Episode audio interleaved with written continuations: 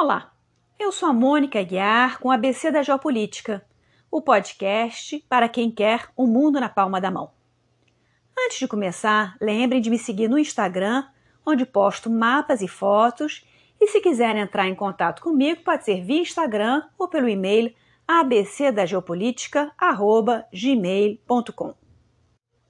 Hoje eu escolhi falar sobre Taiwan, porque, embora se trate de uma ilha pequena, ela vive uma situação peculiar com a China, ou, mais exatamente, com a República Popular da China. Então vamos lá. Vou começar com algumas informações geográficas para depois abordar a história e finalmente as questões de geopolítica atuais. Em termos de tamanho, Taiwan é maior do que a Bélgica, mas menor do que a Suíça. E para compará-la com outra ilha sobre a qual já falamos aqui no podcast, ela é um terço do tamanho de Cuba. Apesar de seu tamanho relativamente pequeno, a população é de 23 milhões de habitantes, o que corresponde à população da Suíça, mais a da Bélgica e ainda mais um pouco. Taiwan fica situada a 150 quilômetros da China continental, separada pelo Estreito de Taiwan. Tem uma economia forte, com um PIB per capita de uns 25 mil dólares, o que coincide mais ou menos ao de países como Portugal e Espanha, e com uma desigualdade social equivalente. Só para vocês terem uma ideia, o índice de Gini, que é o índice que mede a desigualdade, foi, em 2021, de 70,8 para Taiwan, quase empatado com os 69,2 da Espanha. Já o Brasil, que é um dos recordistas mundiais em desigualdade social, o índice de Gini foi de 89 neste ano pandêmico de 2020-2021. A ilha de Taiwan também é conhecida como Ilha Formosa, nome dado pelos navegadores portugueses que se encantaram com essa ilha cheia de montanhas quando eles estavam explorando aquelas bandas lá pelos idos de 1500 e poucos. A Ilha Formosa já tinha uma população nativa de origem malaio-polinésio. Em princípios do século XVII, a Companhia Holandesa das Índias Orientais resolveu estabelecer na ilha uma base comercial e passaram a importar mão de obra de outros locais, sobretudo trabalhadores chineses, para o trabalho no campo. Mas, uns 40 anos depois, em 1662, os holandeses foram expulsos de lá por um general chinês que estabeleceu sua própria linhagem no poder. Em 1683, a ilha passou oficialmente para o controle da dinastia imperial chinesa, a dinastia Qing, e se tornou uma província chinesa. Essa situação perdurou por 200 anos, até que o Japão começou a sua política de expansão imperialista, inspirado no modelo ocidental, seja dito de passagem. No final do século XIX, entre 1894 e 1895, aconteceu uma guerra entre China e Japão, a Primeira Guerra Sino-Japonesa. A China foi derrotada e acabou perdendo vários dos territórios sobre os quais exercia controle. O Tratado de Paz de Shimonoseki, de 1895, fez com que Taiwan, as Coreias e outros territórios passassem para o controle japonês. Essa situação de domínio japonês permaneceu até a derrota do Japão no final da Segunda Guerra Mundial em 1945. Mas também precisamos entender o que estava acontecendo na China continental nesse mesmo momento para depois poder juntar as histórias. A China foi um império até a virada de 1911 para 1912. Esse império eventualmente caiu por força de um movimento revolucionário republicano liderado pelo Partido Nacionalista e cujo líder era um político chamado Sun Yat-sen. Tem um filme do Bertolucci que vocês provavelmente já assistiram e que mostra um pouco dessa época. Esse filme, chamado O Último Imperador, narra o destino de Puyi, o último imperador da dinastia Qing e que era uma criancinha quando foi deposto. Ou seja, em 1912 a China se torna uma república, a República da China, e o Sun Yat-sen e o Partido Nacionalista ficam à frente. Vamos nos referir agora a esse partido com o seu nome verdadeiro, Kuomintang. Bom, enquanto isso, Taiwan continua pertencendo ao Japão, então, por enquanto, fica de fora da nossa história. Mas a situação política chinesa continuou instável nos anos seguintes porque o governo republicano não tinha controle político sobre a totalidade do território chinês. E isso, em parte, porque potências estrangeiras controlavam várias cidades portuárias e também porque muitos territórios estavam nas mãos de senhores da guerra locais. Esse domínio do governo nacionalista era inicialmente então muito fragmentado e também disputado. Em 1917, por exemplo, aconteceu uma tentativa de restabelecer a monarquia, ou no caso, o imperador no poder. Durante a Primeira Guerra Mundial, embora não chegassem a enviar tropas, a China ficou do lado dos aliados e ajudou bastante no esforço de guerra por meio do envio de trabalhadores para os locais de guerra, cavando trincheiras e realizando outras atividades de ordem prática. Mas, quando a guerra acabou, a China se sentiu prejudicada durante a Conferência de Versalhes. As suas solicitações não foram atendidas e ela continuou sendo considerada subordinada aos países ocidentais. Fora que o Japão acabou ficando com territórios na China que antes tinham pertencido aos alemães. Então, toda essa frustração represada, bem como o exemplo da Revolução Bolchevique na Rússia em 1917, acabou inspirando a formação de um novo partido, o Partido Comunista Chinês, em 1921. Em 1924, o Partido Comunista chegou a se unir ao Kuomintang, o Partido Nacionalista, numa estratégia de juntar forças, mas isso não durou muito tempo. No ano seguinte, 1925, morreu o Sun Yat-sen e um novo líder assumiu a direção do Partido Nacionalista. Esse sujeito se chamava Chiang Kai-shek. Era um militar e fazia parte da facção mais à direita do Kuomintang. O Chiang Kai-shek, que vai ser um dos protagonistas do nosso episódio de hoje, conseguiu organizar o exército e lutar contra os senhores da guerra e fazer a unificação política da China, lá pelo final da década de 1920. Mas o Chiang Kai-shek não curtia os comunistas e resolveu expulsá-los de dentro do partido. E isso acabou desencadeando uma luta pelo poder entre os dois grupos.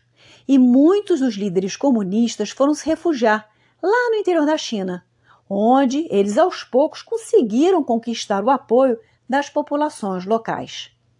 Dentre esses vários líderes comunistas, um em especial foi ganhando destaque. Era um sujeito de origem camponesa chamado Mao Tse-tung, ou Mao Zedong, né, como também se costuma chamá-lo hoje em dia. A situação de guerra civil permaneceu até 1937. Neste ano, o Japão, que já tinha invadido a Manchúria em 1931, sob pretexto de proteger os investimentos que ele tinha feito lá, aproveitou para ampliar mais ainda seus domínios e ocupar Xangai e Nanquim. Começou então a Segunda Guerra Sino-Japonesa. Essa guerra, por sua vez, acabou se misturando à Segunda Guerra Mundial com mais um ingrediente. Mas o que nos interessa aqui é que durante todo esse período de guerra contra o Japão, que durou quase uma década, os dois partidos, o Kuomintang e o Partido Comunista, resolveram se juntar contra o inimigo comum, entendendo que essa era uma situação especial que requeria superar suas divergências. Aparentemente, o conselho teria vindo do próprio Stalin, lá da União Soviética.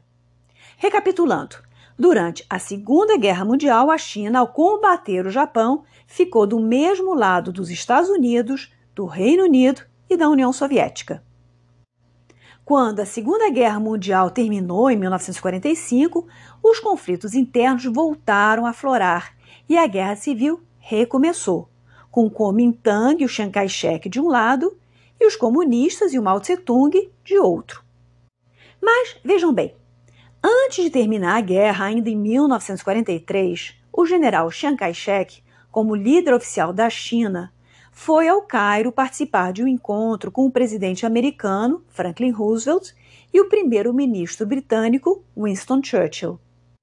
Nesta conferência, eles combinaram o seguinte: quando o Japão fosse derrotado, a China iria recuperar os territórios que tinha perdido para o Japão, ou seja, a Manchúria, a ilha de Formosa, onde fica Taiwan, e as Ilhas Pescadores. O Chiang Kai-shek também negociou um assento permanente no Conselho de Segurança da ONU, que ainda ia ser criada, como uma forma de estabelecer a China no panteão das grandes nações. E deu tudo certo. A guerra acabou e Taiwan voltou a ser da China depois de 50 anos de controle japonês, com o pessoal da ilha se estranhando um pouco a situação.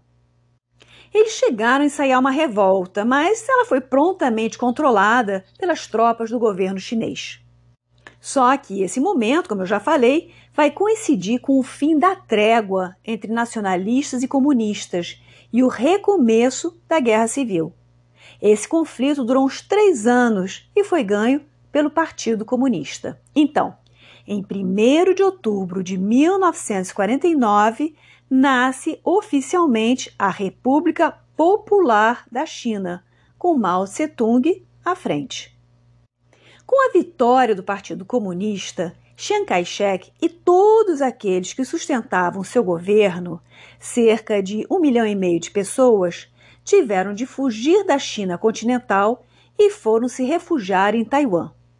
E é a partir daí que a China começa a viver uma situação meio esquizofrênica, porque passam a existir duas Chinas, cada uma delas declarando ser a legítima.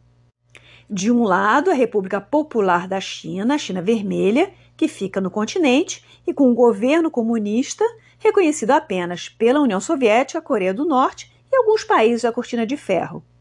E do outro lado, a República da China, a chamada China Livre, instalada na ilha de Formosa e reconhecida como legítima pelo resto do mundo. Para a gente não fazer confusão, eu vou chamar a China continental de China e a China insular de Taiwan. Na cabeça dos nacionalistas, essa mudança de residência ia ser temporária. O Chiang Kai-shek tinha esperança de conseguir eventualmente reconquistar a China continental com uma ajudazinha dos Estados Unidos. Mas é claro que essa ajudazinha nunca chegou, porque os americanos não iam se meter nessa roubada. Pessoal, é importante salientar que o fato da China ter se tornado comunista mudou a balança de poder naquela região da Ásia e fez com que os Estados Unidos, ou enfim, o Ocidente, se aproximassem do Japão como uma forma de contrabalançar a China. Mas o que, que aconteceu com Taiwan a partir de 1949? Vamos tentar entender a situação de Taiwan e de seus habitantes.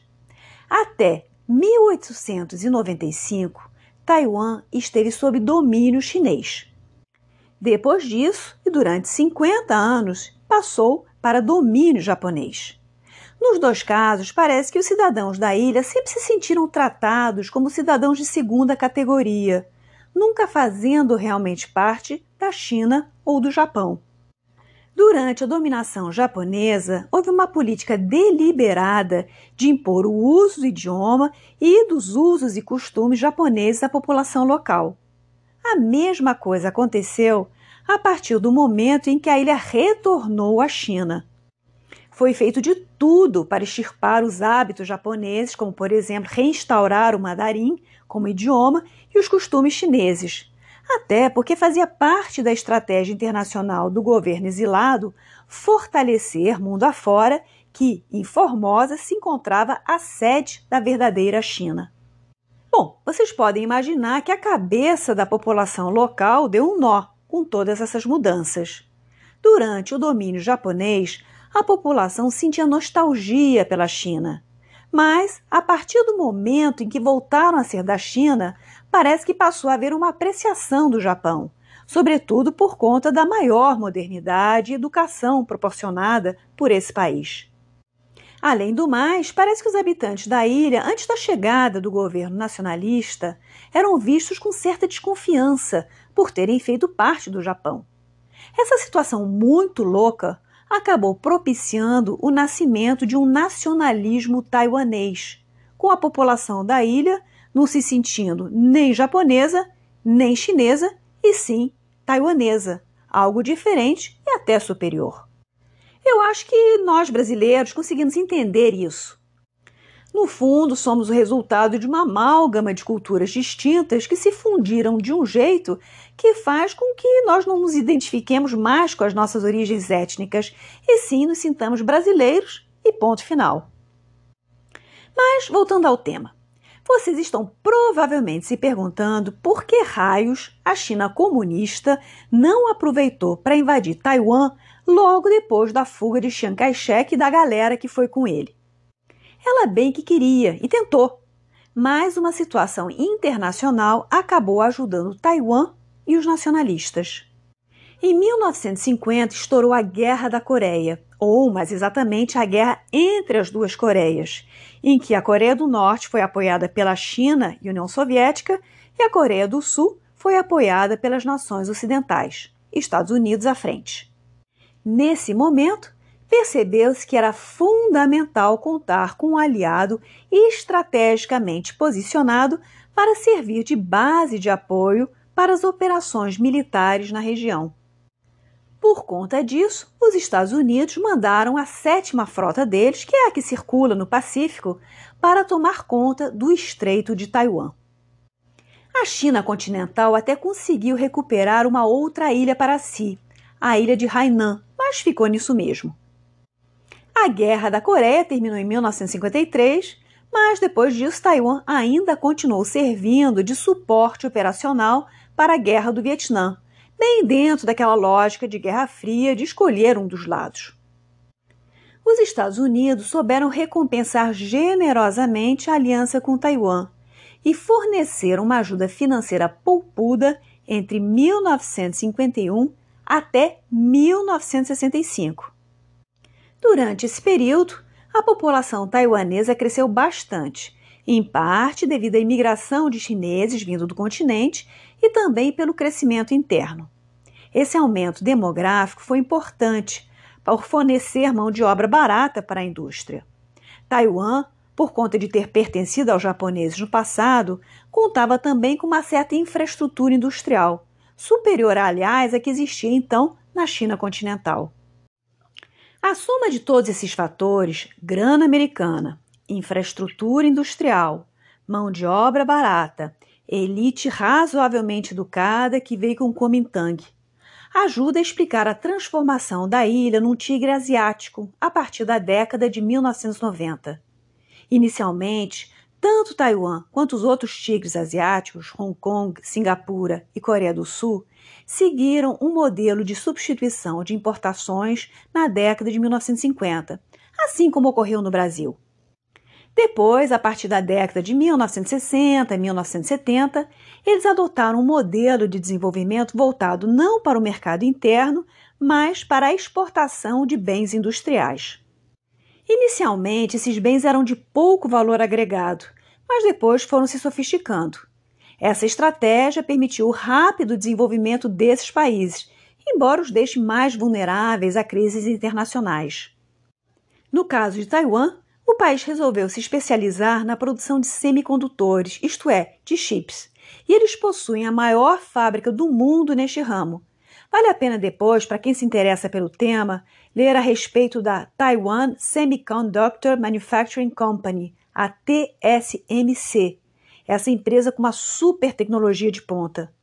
Portanto, em algumas décadas, Taiwan saiu de uma realidade que, em 1950, se dizia ser equivalente à do Congo belga, para se tornar um país com uma realidade econômica de primeiro mundo. Por trás dessa transformação também teve o Estado investindo em ciência e tecnologia e na educação do seu povo. Mas deixemos a economia de lado e vamos falar um pouco de política interna. O Chiang Kai-shek, na prática, não era lá nenhum fã de democracia, e Taiwan viveu sob um regime militar até sua morte em 1975. Depois disso, ele foi sucedido pelo seu filho, Chiang Ching-kuo, que ficou no poder até morrer em 1988, mas que pelo menos realizou uma ligeira abertura política. O processo de democratização de Taiwan começou só a partir do início da década de 1990 e as primeiras eleições com o voto popular direto aconteceram em 1996. Ainda assim, foi eleito um presidente do Kuomintang. Foi só em 2000 que o primeiro presidente a não pertencer ao Kuomintang e sim ao partido de oposição, o Partido Democrático Progressista, foi eleito. Isso quer dizer que o Kuomintang governou a ilha por 55 anos seguidos, contando desde a retomada de Taiwan em 1945. Em termos internacionais, até 1971, a República da China, ou seja, Taiwan, representou, entre aspas, a verdadeira China, porque era ela que sentava na ONU e pertencia ao Conselho de Segurança. Era uma situação bizarra, mas que deve ser compreendida dentro da perspectiva da Guerra Fria e do temor que o comunismo suscitava nas décadas de 1950 e 1960. Mas essa situação mudou em 1971, quando a República Popular da China, ou China Vermelha, substituiu a outra dentro da ONU. Isso aconteceu porque, por um lado, a própria ONU passou por uma mudança de perfil, incorporando países que tinham acabado de conquistar a sua independência, e também porque estava ocorrendo uma reaproximação entre Estados Unidos e China durante o governo Nixon. Esse rapprochement, que é o termo que se usa nas relações internacionais, aconteceu porque, por sua vez, desde 1960, as relações entre União Soviética e China vinham esfriando. Os dois países haviam sido aliados nos dez primeiros anos do regime comunista chinês, mas depois começaram a se desentender. Muitos foram os motivos. A China de Mao Tse-tung não concordava com várias das políticas soviéticas, sobretudo depois que Khrushchev tomou o poder. E ela também não apreciava muito a influência que os russos queriam exercer sobre ela. Bem ou mal, trata-se de uma civilização milenar, com muito orgulho, justificado, de sua história e tradições. A partir do momento em que a China continental, sob a liderança do Partido Comunista Chinês, foi conquistando esse reconhecimento internacional, Taiwan passou a perder espaço. Até porque esse avanço político coincidiu com a arrancada econômica da China sob o governo de Deng Xiaoping. Foi ele que, a partir da década de 1980, instituiu as reformas que promoveram a transformação da China na potência mundial que ela é atualmente. Uma das condições para estabelecer relações diplomáticas e comerciais com a República Popular da China é justamente reconhecê-la como sendo a verdadeira e única representante da China, e de quebra, então, excluir os laços oficiais com Taiwan. É pegar ou largar. Quer ter relação com a China? Esquece Taiwan. Essa política da China única foi aos poucos isolando Taiwan internacionalmente, colocando ele num limbo diplomático.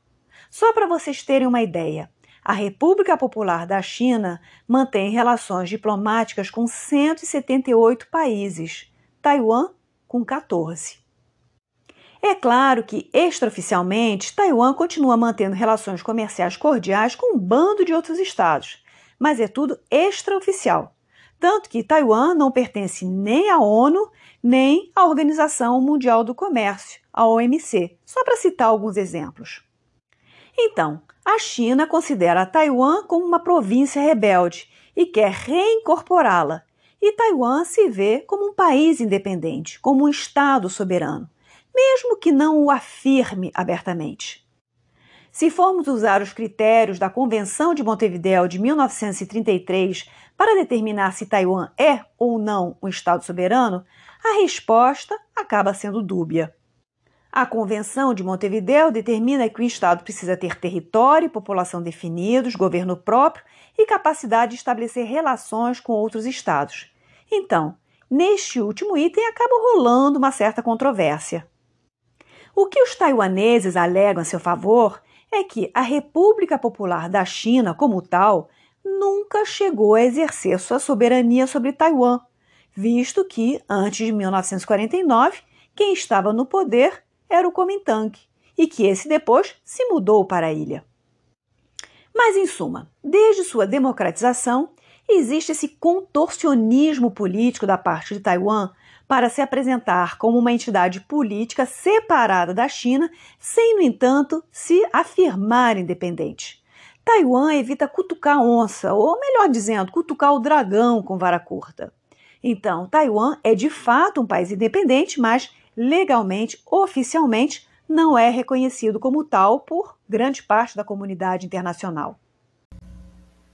Pessoal, só avisando: Taiwan pertence à OMC, a Organização Mundial do Comércio. Só não pertence à OMS, a Organização Mundial da Saúde. Então foi um, um equívoco que eu fiz na hora de fazer a gravação. Eu coloquei no descritivo do episódio essa correção, mas pelas dúvidas eu queria deixar isso gravado para vocês, tá bom? Nesses últimos tempos, vocês devem ter percebido que esse frágil equilíbrio entre China e Taiwan tem ficado cada vez mais instável. Na verdade, a China estava tentando resolver a incorporação de Taiwan na base do amor, ou seja, aprofundando os laços econômicos com a ilha para ver se ela caía em si e topava voltar para o casamento. Então, foi negociado um tratado de livre comércio entre os dois países em 2010. Só que esse acordo acabou levantando muita oposição da população taiwanesa, sobretudo a mais jovem, a estudantil, que se organizou no movimento chamado Girassol. Depois disso, e sobretudo em função da ascensão ao poder do Xi Jinping, a China resolveu assumir uma posição mais assertiva. Xi Jinping quer resolver a questão da unificação chinesa antes da comemoração dos 100 anos da Revolução Comunista, em 2049, e quer reivindicar para si esse legado político. Lembrando que em 1997 Hong Kong foi reincorporada à China e em 1999 foi a vez de Macau. Acontece que os taiwaneses da geração mais nova, em geral, não veem com bons olhos essa reunificação. A presidente de Taiwan, Tsai Ing-wen, do Partido Democrático Progressista, está no seu segundo mandato e é pró-independência. A China de Xi Jinping propôs o mesmo modelo que vigora em Hong Kong de um país, dois sistemas. Mas, a essa altura do campeonato, os taiwaneses desconfiam bastante da implementação desse sistema e preferem investir na modernização de seu sistema de defesa militar, gastando mais percentual de seu PIB, né, para justamente implementar a chamada estratégia do porco-espinho. A China, por sua vez, reage aumentando a pressão, aumentando as incursões de seus caças sobre o espaço aéreo de Taiwan. A dúvida é: se a China invadir Taiwan, o mundo reagirá? Os Estados Unidos quando estabeleceram relações diplomáticas com a China em 1979, deixaram de reconhecer Taiwan, mas, em compensação, assinaram com a ilha um ato de relações, estabelecendo relações comerciais e culturais contínuas e se comprometendo a vender armamento defensivo para Taiwan. No entanto, os Estados Unidos não assumiram compromisso de defender Taiwan ou vender armas ofensivas. Então ninguém sabe dizer ao certo o que pode acontecer. No caso de uma invasão chinesa, pode haver reação, mas também pode acontecer algo semelhante à invasão da Crimeia pelo Putin em 2014. O mundo repudiou, estabeleceu sanções, mas ninguém foi à guerra por causa disso. É isto aí.